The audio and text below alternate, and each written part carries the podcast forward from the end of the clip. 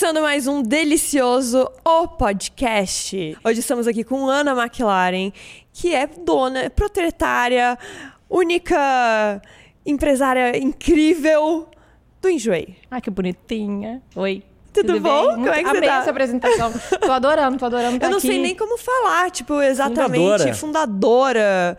É, cara, é muito louco, assim, a história do Enjoei inteira. É muito louco mesmo. Nem eu consigo imaginar, porque ela não foi, ela foi, ela foi acontecendo, né? E estamos aí, todo dia construindo um pouquinho. Não, ó, Ana começou, o Enjoei era um blog em 2009. Estamos hoje em 2020, tá? Só pra você aí que não tá contextualizado. Caramba, Dani, é? nem precisava dessa Então, informação. Em 2009, a Ana começou com um blog. Agora, o que eu queria saber era, você já tinha nesse blog uma intenção de trocar e vender as suas roupas, a das suas amigas, de quem que era? Então, eu, eu fiz o enjoei desde sempre com o Thier, que é o meu marido, e a gente é, veio do varejo. Então a gente se conheceu no varejo, trabalhando no shoptime.com.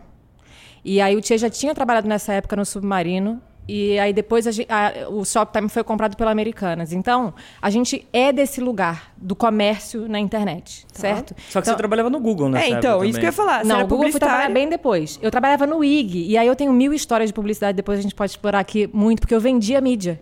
Então, eu acho que isso também é uma coisa que eu trago para o Enjoei, essa questão até que a gente deve entrar no futuro do conteúdo, porque eu comprei e vendi muito conteúdo, trabalhando em veículos de Entendi. comunicação. Só que antes de tudo isso, eu era do comércio eletrônico, e eu amava o comércio eletrônico.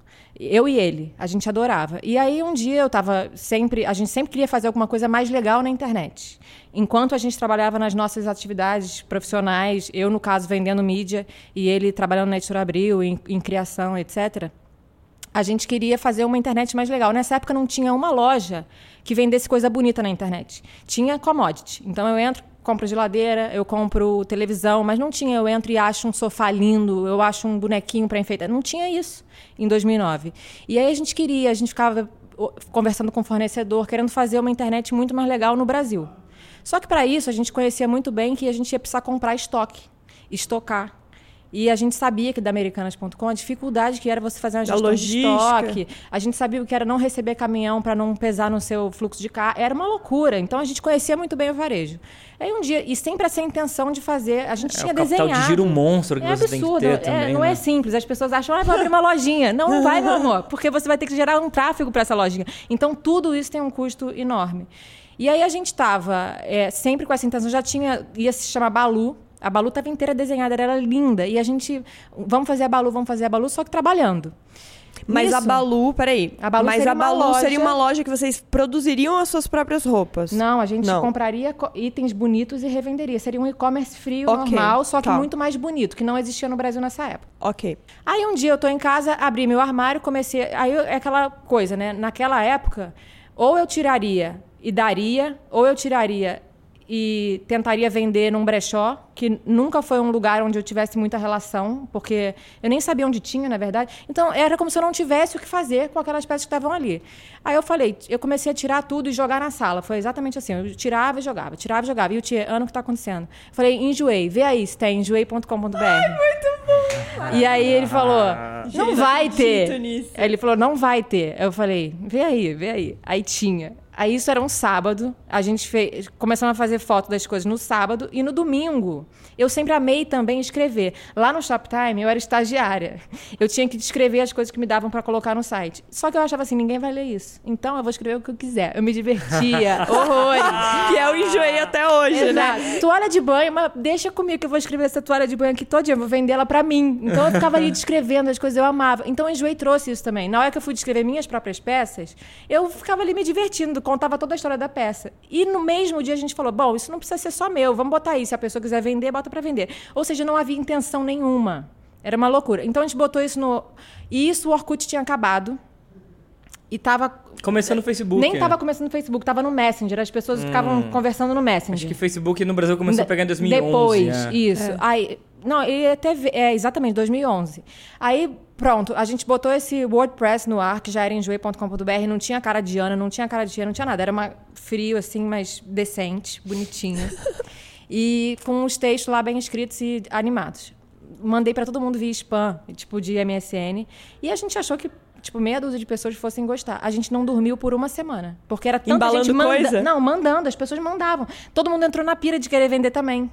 Então todo mundo começou Ah! não, mas a tirar peraí, você foto. colocou em algum lugar? é, se você quiser vender suas Tinha lá, coisas quero também. vender. Desde o dia 1 já tinha, quero vender.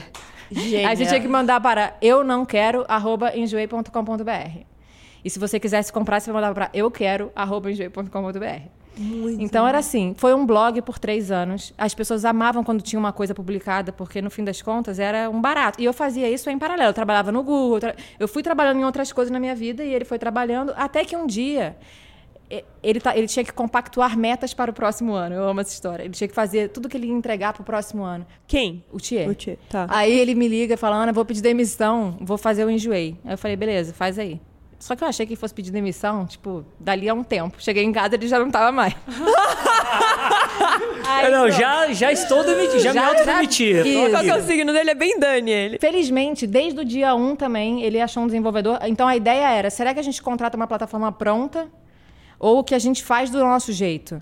E ele no e-commerce sempre foi o cara que fazia o produto. E aí ele quis fazer, aí ele achou o Brando, que é um co-founder também, que a gente ama, tá com a gente desde o início. Desenvol- desenvolvemos o produto desde o zero. Então, hoje, por exemplo, quando eu vou num site que eu não posso fazer uma oferta num produto, eu fico, cara, como eu não posso fazer uma oferta nesse produto?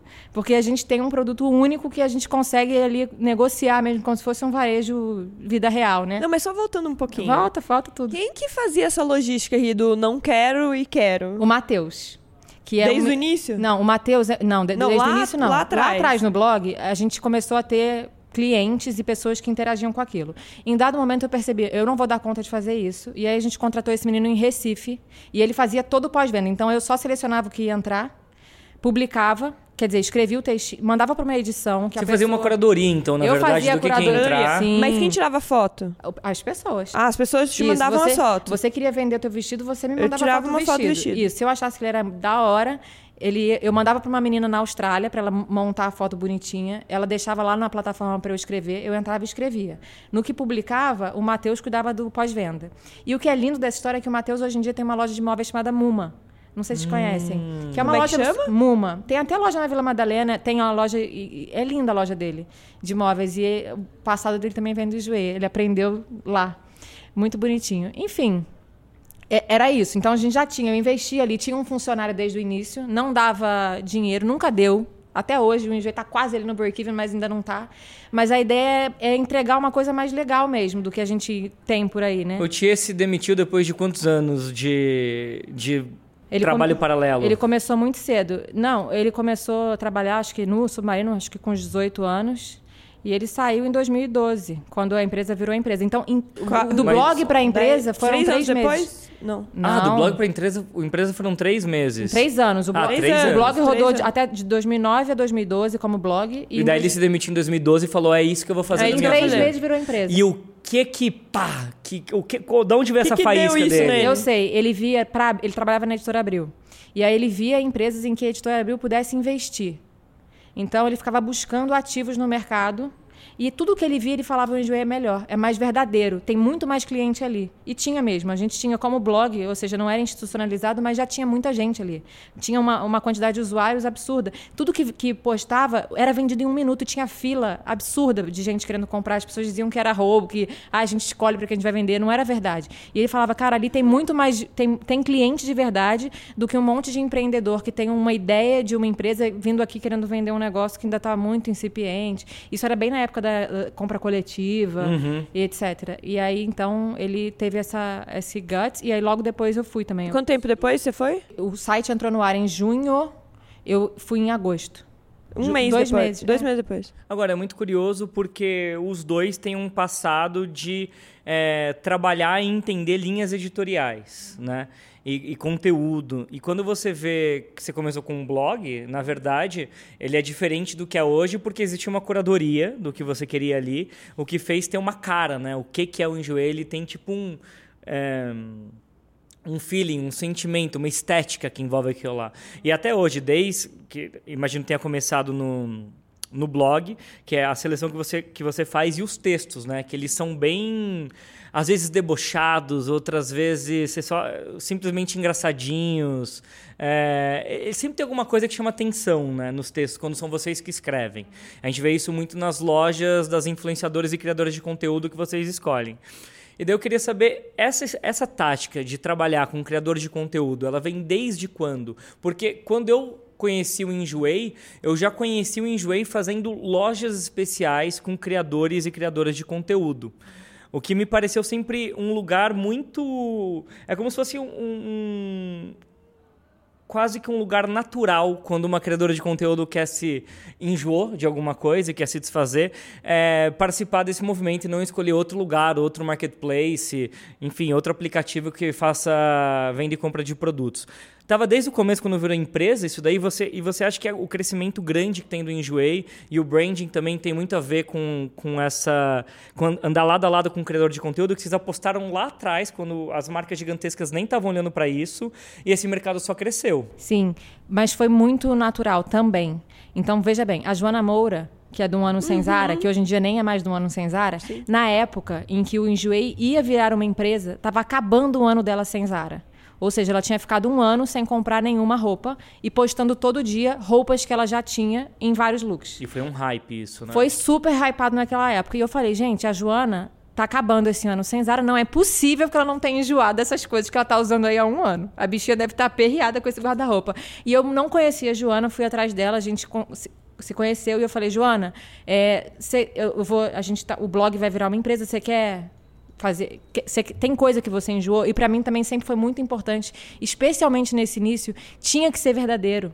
A pessoa tinha que ter enjoado. É verdade, você enjoou, ela enjoei mesmo. Então a gente foi para casa dela com, com um videomaker, que não era eu, era uma menina super bacana, uma equipe boa, fazer foto direitinha, fazer videozinho, que naquela época as marcas, quando postavam alguma coisa, ainda tinham alguma visibilidade. Então a gente também surfou essa onda boa. Uhum. Tudo que a gente postava lembro, no Facebook, todo mundo vocês iam na casa das a gente fazia com o maior amor. Vieira, Exato. É, era muito a gente legal. fez muito, mas a Joana foi a primeira. E o que eu acho mais especial é porque meu Deus, não tinha como não ser verdadeiro. Então, aquela comunicação que ela foi dar para o público dela, vocês me viram usar tudo isso. Só que eu cansei mesmo. Então, é, era um caminho absolutamente normal. Aí foi ótimo, vendeu tudo em um segundo. A gente não imagina. A gente tava fazendo só assim: vamos trazer a Joana para cá, eu preciso de inventário. Eu e tia, a gente ia buscar roupa na casa de todo mundo. Por muito tempo a gente foi buscar roupa na casa de todo mundo. E aí, no da Joana, a gente percebeu, botamos a Joana. Vamos Aliás, supor, a primeira vez que a Dani fez com vocês, você foi até em casa. Claro que eu fui Foi, buscar. foi. Eu busquei muita roupa, gente. Aí foi 10 da manhã e, sei lá, 10 e meia já tinha vendido tudo da Joana. A gente falou, opa, isso aqui é bom. Só que a gente não ficava é, proativamente buscando é, influenciadores. A gente só queria influenciadores que a gente achasse essas pessoas têm muita credibilidade. Então, eu queria dar tiros assim certos. Em paralelo, sem dar tiro nenhum, veio a Beth Lago que o tia conhecia a filha dela, e a Beth veio e ela falava assim: ai, não gosto desse nome, enjoei. A Beth é uma figura. E aí a gente vendeu tudo pra Beth Lago, ela vendia tudo, e ela falava: gente, me vem mais nesse enjoei do que na minha novela na Record. Ela falava. Muito bom. Muito bom, ela vendeu muito. E aí foi, foi dando uma certa estatura também para o enjoei, que não, é, não foi ficando uma coisa. Tipo assim, a Beth Lago tá ali, foi dando autoridade pra gente. Sim. Foi rolando Das, um a endosso, credibilidade, né? Isso. Da pessoa, tipo, ah, então também posso Pra gente também. lá. E aí a gente dava o seguinte: a gente não entregava só uma loja. A gente tinha maior cuidado para fazer a foto, entregava uma arte bonitinha que a pessoa fosse gostar de publicar e divulgar. Então nada era assim: olha, divulga aí na sua rede. Não, ó, esse é o material que a gente vai divulgar. Se você quiser divulgar, esse é o material. Só que a gente fazia tão bonitinho que as pessoas amavam, se encantavam com aquilo. Nisso, eu queria, porque queria a Júlia Petit, que na época estava com petiscos e etc. E eu não conhecia ela e também tinha que tomar muito cuidado para chegar. Toda essa aproximação era menos institucionalizada, as pessoas não tinham tanta. O mercado até hoje não é tão, tão formal, mas naquela época, então, muito menos. Aí Era bem mais solto, né? muito solto e difícil, porque também você combina um negócio e não vai, e você tem empresa para fazer andar. E aí a gente fez Júlia. E a gente brinca que hoje a Júlia, nossa senhora, pelo amor de Deus, dá para comprar um apartamento com as coisas que ela já vendeu, porque vende muito. E aí, quando a gente conseguiu a Júlia, também veio. Aí todo mundo a gente conseguia. Então era muito doido, porque a gente eventualmente até queria falar com alguém. Ah, não sei que site é esse, eu não vou falar. Mas depois da Júlia, muita gente respondeu e aí ficou muito mais fácil movimentar. Então, sim, essa estratégia é muito bacana. A gente fez ela com muito cuidado para não trazer qualquer pessoa. Então, tinha muita gente que queria fazer, a gente não fazia. Hoje em dia já está mais solto, mas mesmo assim a gente escolhe quem a gente quer ter ali para não ficar e essa é um tipo Terra de de editoria e, e de modelo de negócio que eu imagino que vocês nunca vão terminar, porque dá resultado. Gente, é muito legal para todo mundo. Porque é um, um que, por exemplo, para vocês, é gente do Brasil inteiro que pode ter um pouquinho de vocês Sim. através daquela peça. Então, às vezes, a pessoa nem quer a peça, mas quer vocês. E aí ela já começa a, a experiência de comprar, já vê ali, daqui a pouco ela volta, ela compra. Então, é, um- é educativo. Porque o enjoei, você também precisa educar a pessoa a vender. Então, isso é uma coisa. Eu falava, tem vergonha? As pessoas falavam, não, eu quero doar. Eu falo, não, você quer doar? Tudo bem, pode doar. Só não precisa dizer que vai doar, porque eu não posso ferir a minha comunidade, de- de- fazer com que todos os meus vendedores se sintam culpados de estar de vendendo. estar vendendo. E, e tem muito isso também. É, tem muita gente, às vezes, nem era essa pergunta, mas até acho interessante entrar nisso aqui um pouquinho. Tem muita gente que às vezes fala assim: ah, por que, que você não doa? Gente, assim, eu dou muitas coisas, mas eu nem mostro as coisas que eu dou. E normalmente o dinheiro que eu, que eu arrecado no Enjoei, eu dou também. Só que assim, eu vou arrecadar muito mais e vai ser muito mais benéfico para aquela pessoa que eu tô doando. Porque às vezes é uma bolsa de marca que se eu doar, não é o valor do que alguém estaria me pagando para eu doar. Com certeza. Entende a diferença? Totalmente. Então, tipo, não, às vezes não, tem peças que fazem sentido você doar diretamente, tem peças que fazem sentido você vender, e aí, se você quiser ficar com o seu dinheiro, você fica, se você quiser doar, você doa, sabe? Então, eu acho que isso é a importância também de ter esse lugar para você fazer isso. Mas eu sabe? digo isso desde o início. O que você doa, o que a gente doa, a gente vai continuar doando. Mas é, o enjoei ele existe para as coisas que você não usa e não doa. Porque por algum motivo você fica, ah, um dia eu vou usar. Eu tenho pena. Então é para esse meio do caminho aí de coisas que você realmente não sabe o que fazer. E agora a gente já tem onde fazer isso. Exato. Porque eu, eu adoro o Mercado Livre. Eu compro no Mercado Livre a beça. Mas eu, eu pensava, não, para essa blusa, não, não tem Não nada a ver. Livre. Exatamente. O Mercado Livre já existia quando o Enjoei eh, veio. Só que eu pensava, eu vou botar isso no Mercado Livre e vai acabar com o produto. Não é pra, aquela estrutura não comporta esse tipo de coisa quando a gente quer falar de estética. Não é nesse lugar. Então. Mas a gente também dá aos usuários a, a- a possibilidade de fazer uma, um header na loja dele, ele customiza como ele quer. Então, dele se, se vê ali naquele lugar. Ele tem a loja dele. E tem uma parada também de vocês oferecerem um serviço completo, né? De fotografar, fazer os textos, vender, fazer a logística. Sim, o Enjoei Pro. Tem gente que não quer fazer todo esse rolê de tirar foto e tal. Eu adoro fazer o rolê, mas tem gente que não quer. Então, manda para o Enjoei Pro e o Enjoei Pro processa. A gente começou com isso no ano passado. Foi, foi bem legal. Acho que o primeiro ano já faturou uns 10, 12 milhões. Daí a pessoa manda tudo para você. Manda tudo para um CD que fica lá na- no Embu das Artes. Aí tem uma equipe que processa. É um trabalho pesado. É, A pessoa paga uma mensalidade ou uma comissão maior? Uma comissão maior. Uma comissão maior. É o mesmo serviço que vocês ofereciam, que vocês oferecem para os criadores de conteúdo, para os influenciadores e famosos, etc. É o Pro, é exatamente o mesmo serviço. Exatamente o mesmo serviço. Qual que é a diferença de porcentagem do pró pro, pra pessoa que vai fotografar ela mesma e colocar em casa? O Pro é 50% e Tá. em casa é 20%. Em torno de 20%, porque vai variando de acordo com. Quando o ticket é muito mais baixo, ele pode ser um pouquinho maior do que 20%. Tem uma escalazinha, mas no Pro também a gente está ajustando isso. Então é bem provável que no futuro, quanto maior o ticket da peça, menor a comissão. Tá. Porque é o mesmo trabalho para processar uma bolsa cara e uma Sim. blusa de 20 e tantos 20, reais. exato. Então a gente está trabalhando esses números aí. Mas isso traz muita segurança também pra pessoa, né? Porque eu sinto que quando eu entro num site que tá todo é certinho, todo igual, né? Tipo, é como se assim, não, então tá lá. Tá lá. Alguém, alguém pegou, alguém fotografou, ele está, esse produto existe, esse produto está lá e vão me mandar se eu comprar. Mas se você for comprar na minha loja também, que não, você não está vendo que está com o enjoei, está comigo. Tenho a minha qualificação, tenho o meu score. ah, de então- vendedor. Isso, então as pessoas já ficam mais tranquilas. Ótimo. E, de qualquer forma, também o enjoei só libera o pagamento do vendedor a hora que o, recebe, de- que o comprador recebe a peça. Ah, então também sabia. tem segurança no processo. Se a pessoa não enviar, você não vai ficar na mão. É, tem uma parada muito maluca disso, porque pra mim tudo isso faz um, um grande pilar de branding também, né? De como a marca se posiciona esteticamente, na comunicação e, e no tipo de coisa que tem que você espera colocar lá. Você tá vendo ali uma pilha ali de tênis ali atrás? Oba. É, então. eu tava tirando foto esses dias porque é tênis que eu enjoei. Uhum. E daí eu fiquei pensando, quando onde que eu coloco? E daí eu coloquei no anúncio no Mercado Livre e foi depois não, que a gente fez a lojinha. podcast, gente. Tchau. Tchau, Não. foi ótimo ter vocês E daí eu postei e eu falei pra Dani. Eu não coloco no Eu falei Mercado pra Dani, eu falei, Livre, nossa, tá? é tão estranho colocar um tênis no Mercado Livre, ele não encaixa aqui. Mas eu, eu só eu separei eles depois que a gente fez a lojinha, porque inclusive eu fiz a lojinha junto com a Dani, dessa vez eu enjoei e mandei alguns tênis pra lá, mas esses eu vi que eu tinha depois só, porque eu tenho muitos. Só enjoou depois. Só enjoei depois. Então agora eles estão esperando ali, quem sabe eu... Você que, tá, você que tá ouvindo e me vendo aqui agora, tem uma pilha maravilhosa de tênis ali atrás, então meu compromisso é colocar todos eles no Enjoei. Vai estar em breve no app do Enjoei. Porque tem essa estética de, de, cara, esse tipo de roupa bacana, com uma estética legal, se você coloca em outro lugar, parece que você desvaloriza o que você está vendendo, né? E isso é a Ana publicitária. É. Eu- não, é a Ana que gosta de coisa bonita. Porque tem esse lugar, né? Eu acho que quando a gente fez o, o Enjoei blog, ele já era com essa intenção. Pô, a internet não precisa ser só geladeira e televisão.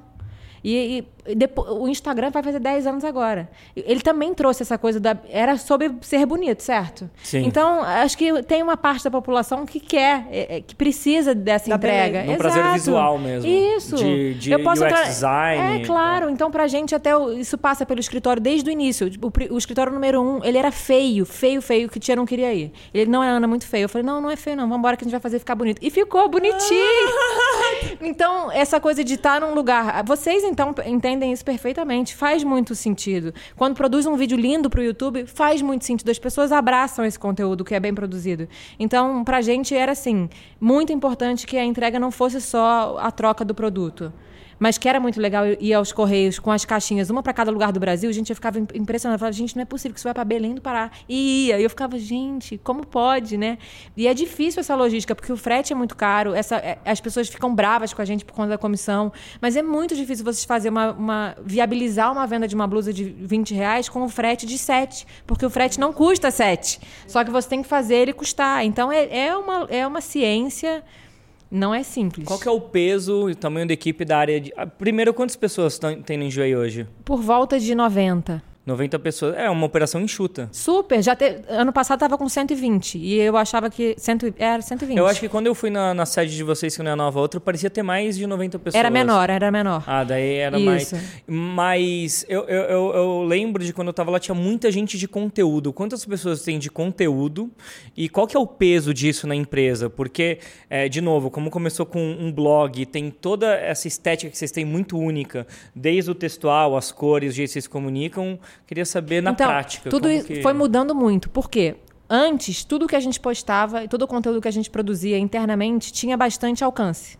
Com o tempo, isso foi, foram tesourando o alcance das, das, das marcas. Então, só se a gente colocar muito dinheiro e, eventualmente, nem é o que a galera quer ver. Eu acho que as marcas vieram com tanta informação.